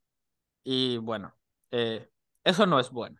Entonces, eso, eso, eso, obviamente, pues, pues uno sí lo evalúa como gerente y demás. No hay que tener un psicópata en mi equipo. Exactamente. O sea, y, y, es que puede sonar algo que no tiene nada que de ver Alvin con el juego, Cámara pero... no vas a estar hablando, ¿eh? Digo, ¿qué? y, y, ya, y ya no me quiero ir más lejos, porque si no vamos a terminar en Las Vegas y ahí sí nos vamos a dar con, con la gota gorda, ¿no? Este, otro sería eh, Frank Clark. Aquí en este caso sí sería totalmente por cosa de cap space, porque recordemos, Mahomes es la prioridad y creo que mientras esté Mahomes todo está en orden. Eh, si lo... y, y, Clark cobra demasiado para lo que ofrece. Sí, cobra... Eh, o sea, realmente se enciende en playoffs o en el Super Bowl y ya. Sí, y son 21 millones de dólares que de los cuales se ahorrarían 14 si es que lo deciden liberar. Así que eso, pues obviamente, Chips, quiero yo pensar que sí lo van a considerar, ¿no, Santiago? Eh, otro, otro por ahí es David Bakitiari, que ha estado más lesionado que en el terreno en los últimos dos años. Lo malo es que sí abrió un golpe duro, pero insisto, le vería sentido porque Bakitiari prácticamente no ha jugado en los últimos dos años. ¿Cuántos juegos ha tenido Santiago? ¿Unos cinco, seis en todos estos dos años? Es, es que ha regresado en varios momentos, pero no, no, no sano, entonces lo rotaban y, o sea, tuvo participación en varios juegos, pero completos, o sea, muy, muy pocos, y además lo apagaron por, por, por temporadas eh, muy extendidas. Realmente es un jugador que por, por el tema de las lesiones no ha podido recuperar su, su mejor versión, no sabemos qué también le irá adelante, y aunque la multa sería bastante fuerte para la, la, el ahorro, lo cual tú mencionabas, pues también en algún momento tienes que aceptar que el jugador al que extendiste no es el que está ahorita en, en este momento. O sea, no, no, no es uh, ni modo. O sea, no es una cosa que, que pueda controlar Bactiari. Fue mala suerte, se lastimó. Estas cosas pasan, pero pues está cobrando como uno de los mejores tackles del, de la NFL y no ha hecho nada de este comparado a lo, a lo que era anteriormente desde que firmó esa extensión. Entonces, en algún momento tienes que, aceptar. Yo creo que aquí lo van a reestructurar. Me sorprendería que los Packers le, lo, despidan, pero. En fin, si se deshacen de Rodgers y, ven la oportunidad como de tomar este año como uno de reconstrucción, no, no nos sorprendería que, esto sucede. Sí, sí, totalmente, porque ya dejar a Rodgers para mí sería, ok, vamos a cambiar todo el plan nuevamente. Ahora solo vamos a, eh, que de hecho ya hubo un recorte, ¿no? Aquí eh, este, en la mañana fue anunciado que Aaron Jones se recortó el, el sueldo para, para, la siguiente temporada. Es correcto, pero, sí. Pero ahora sí sería basarte, pues, pues, quizá en el potencial que te pueda dar Aaron Jones en el resto de, de su contrato que, que, le, que, le, queda, si no me equivoco, es este y el siguiente año como opción. Y a los novatos, a Romeo Dobbs, a Christian Watson y, uh -huh. y ciertas piezas defensivas que creo que pueden ayudar. No, y, a, y, además lo, los Packers son un equipo que a mí me gusta filosóficamente lo, lo, que hacen en el draft, en el sentido de que cada año eligen a un jugador de, de línea ofensiva con, con uno, un pick de primera, segunda o tercera ronda. Casi, casi todos los años, si ustedes se fijan, tienen al menos un jugador así. Y obviamente no le pegan a todos, pero a muchos sí. Y el año pasado, por ejemplo, agarraron a Zach Tom, que terminó jugando en tres, cuatro posiciones diferentes, lo hizo bastante bien, a buen nivel. Y, y, y pues sí, eso es lo que terminan teniendo. Jugadores como como este que mencionaba, como Austin Jenkins, que es capaz de jugar en todas las posiciones, y entonces, eventualmente, si se te lesiona alguien como Bacteri, lo puede suplir más o menos bien, o sea, entendiendo que a los Packers no les fue tan, tan bien la temporada pasada, eh, pero la línea ofensiva creo que no fue el, el principal problema, así que eh, hay con qué sustituir a, a Bacteri, veremos qué, qué sucede en, en ese sentido. Eh, hablando de corredores, que necesitan reestructurar su contrato o, o que algo tiene que suceder, Siki Elliott, ¿no? Eh, si lo despiden, este es el primer año en el que lo pueden despedir, eh, sería un ahorro de 12 millones de dólares, una multa de casi 5, si lo designan como eh, post primero de junio, lo cual es una mamada, pero así funciona la NFL, lo despiden post primero de junio, es agente libre desde ahorita, mamadas. En fin, es un mecanismo que tienen para, para poder aminorar el golpe muchas veces de, de este tipo de, de malos contratos y no por nada, Elliot, en cuanto se terminó el, el, partido contra San Francisco, en el que él termina haciendo la de centro y, y, en el culo, este termina el partido y le preguntan si quiere, eh, qué, qué, piensa él de lo que pasó, de cómo terminó, de que este es posiblemente su último juego con los Cowboys y dice, no, no, yo quiero regresar, no, no, no, por favor, yo quiero regresar, estoy dispuesto a eh, este, renegociar el contrato, etcétera, etcétera, y bla, bla, bla. Pues más le vale, porque no creo que alguien más lo quiera ahorita. O si lo quieren, no va a ser, no va a ser como el titular, eh, perdón. No, no, no, sería, o sea, para mí, sí, Elliot en este momento es un jugador al que le ofreces el mínimo de veterano y demuéstrame que tienes algo en las piernas. Porque para mí no lo tiene. ¿No? O sea, si me lo preguntas a mí ya, este es un jugador la posición de corredores así es culera, no es la, la realidad. Se acaban muy temprano las carreras de los mejores jugadores, eh, duran tres, cuatro temporadas a lo mucho. Es raro ver casos como el de Derek Henry que, que lo seguimos disfrutando mientras podemos y ojalá nos dure mucho tiempo o, así. En su, o en su momento cuando tuvimos a Adrian Peterson, ¿no? Que Ajá, es que, esa es otra era esa es otra era de corredores completamente y ya no, ya no vamos a ver algo así. O sea, yo, yo, siento que la NFL moderna es demasiado violenta y, y, que este, pues simplemente ya, o sea, ya, ya no se hacen las cosas así. Ya no ves a, a, jugadores eh, este, como la Daniel Tomlinson, como Adrian Peterson, este, que eran el, el único de, de su equipo y el mejor. Es muy raro ver a jugadores así y normalmente ya termina siendo un, un, tema de comité para intentar prolongar, prolongar sus carreras. Entonces, veremos qué sucede, pero la realidad es que sí que Elliot no merece el salario que está pagando, no lo, no lo desquita en la cancha y, y, algo va a suceder ahí. No sabemos si lo despiden, no sabemos si le reestructuran el contrato, pero es insostenible el, o sea, la situación actual. Sí, es, es insostenible que aparte sea el corredor uno. Al que tienen que extender es a Tony Pollard. Y con la lesión ya quién sabe. Sí, sí, porque aparte sí se, se fracturó, así que eso es una. Y en el último juego de la temporada, entonces sabemos, o sea. O sea, va a llegar. E, eso va a llegar que puede que no esté la próxima temporada, lo vimos con OBJ. Sí, sí, sí, sí, totalmente, así que. No, no es la misma lesión, una es de la rodilla, la otra es una fractura de, de tíbula, pero, de, de fíbula, pero igual son lesiones graves. Sí, o sea, sí, o sea, no, no, no deja, la tibia, pues al final es un, es un hueso, ¿no? O sea, que, que te ayuda, pues, a que la conexión entre tu, entre tu pie y tu pierna estén perfectas. Así que, pues, a, ver, qué pasa en ese sentido.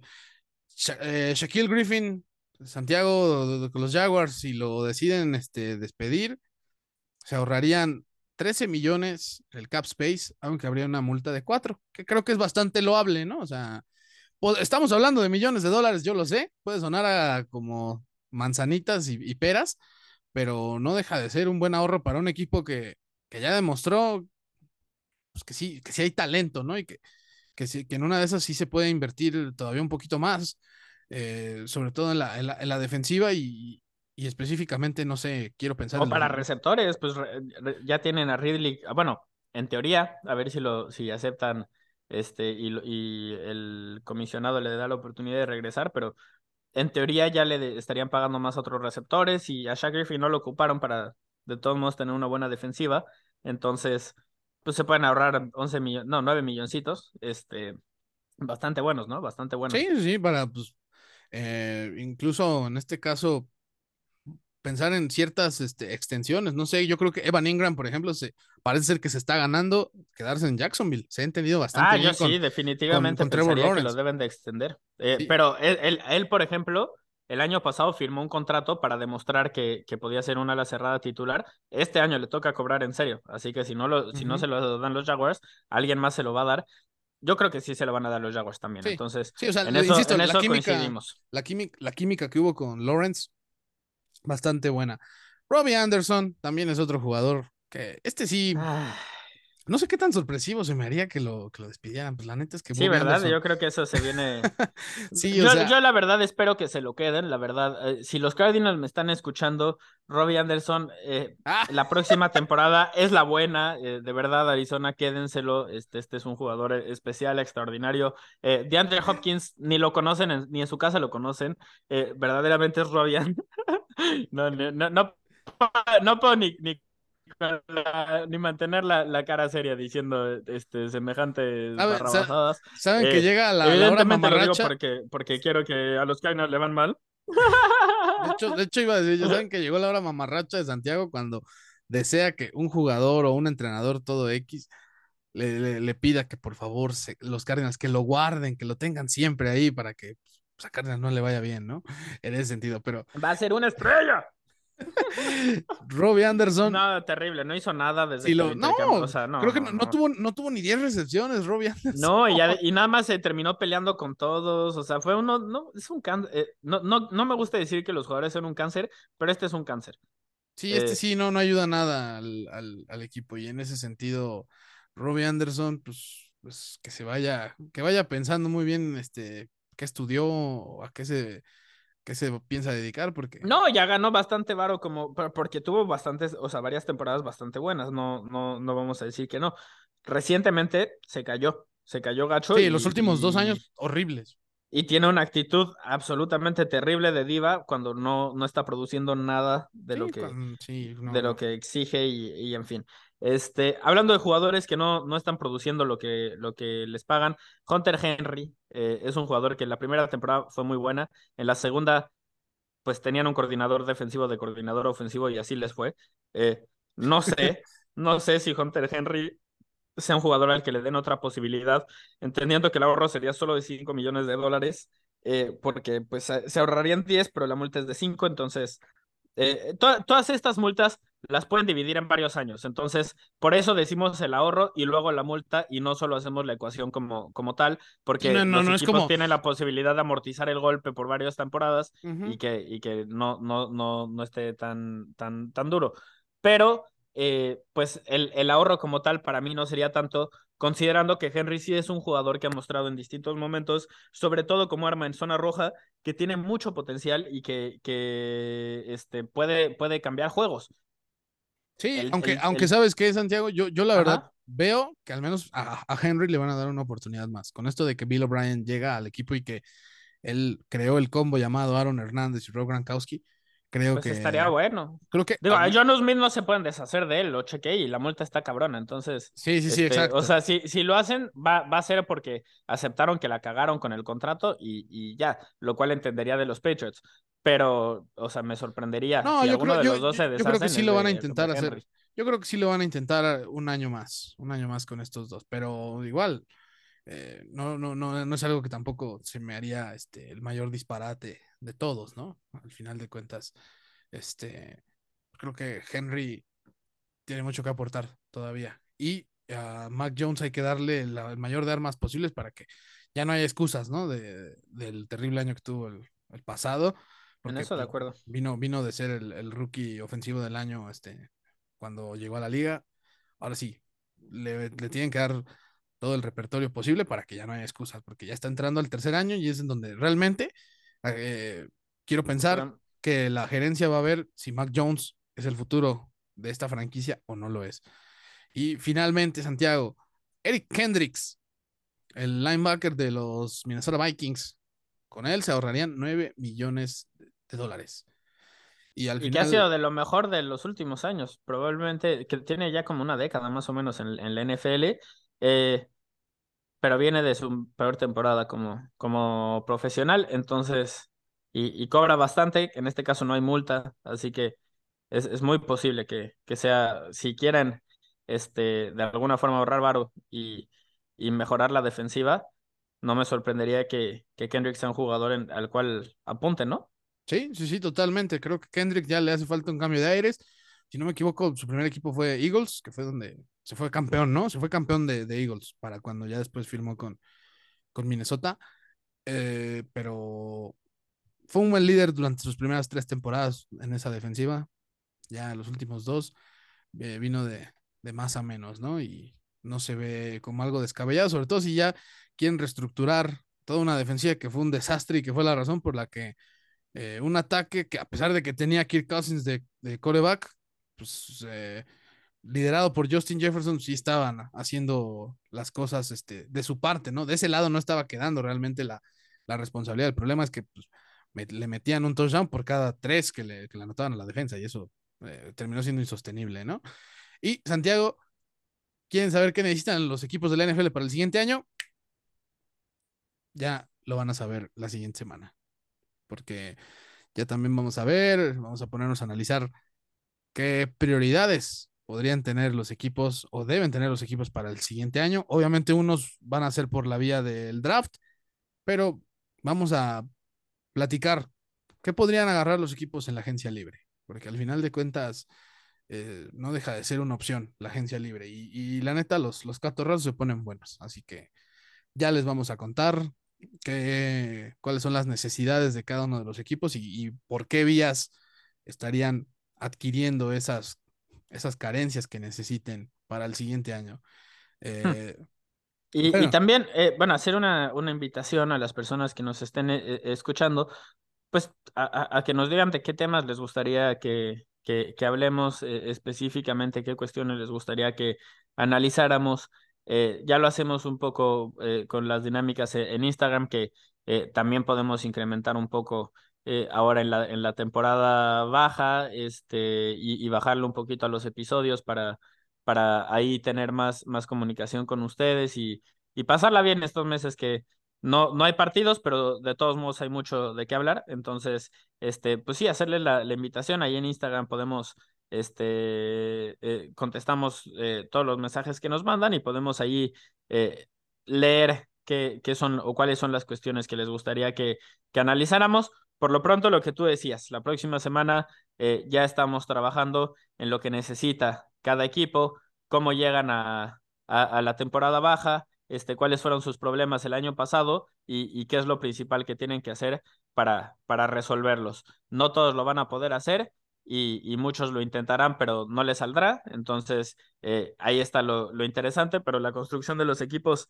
es interesantísima y vamos a estar hablando mucho de esos temas en los próximos meses.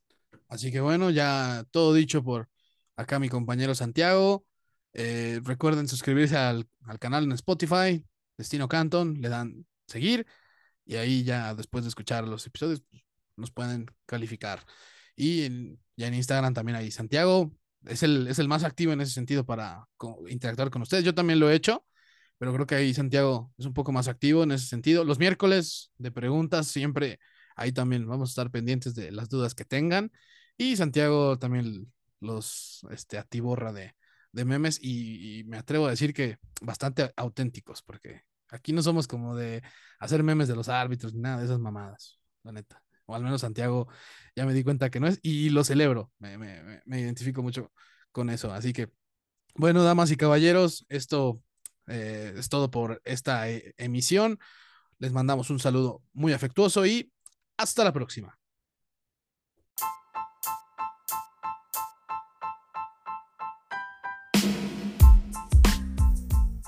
Gracias por acompañarnos en Destino Canton. Recuerda suscribirte al canal en Spotify y en Instagram también nos puedes encontrar como Destino Canton. Ahora sí, a seguir rugiendo con la NFL.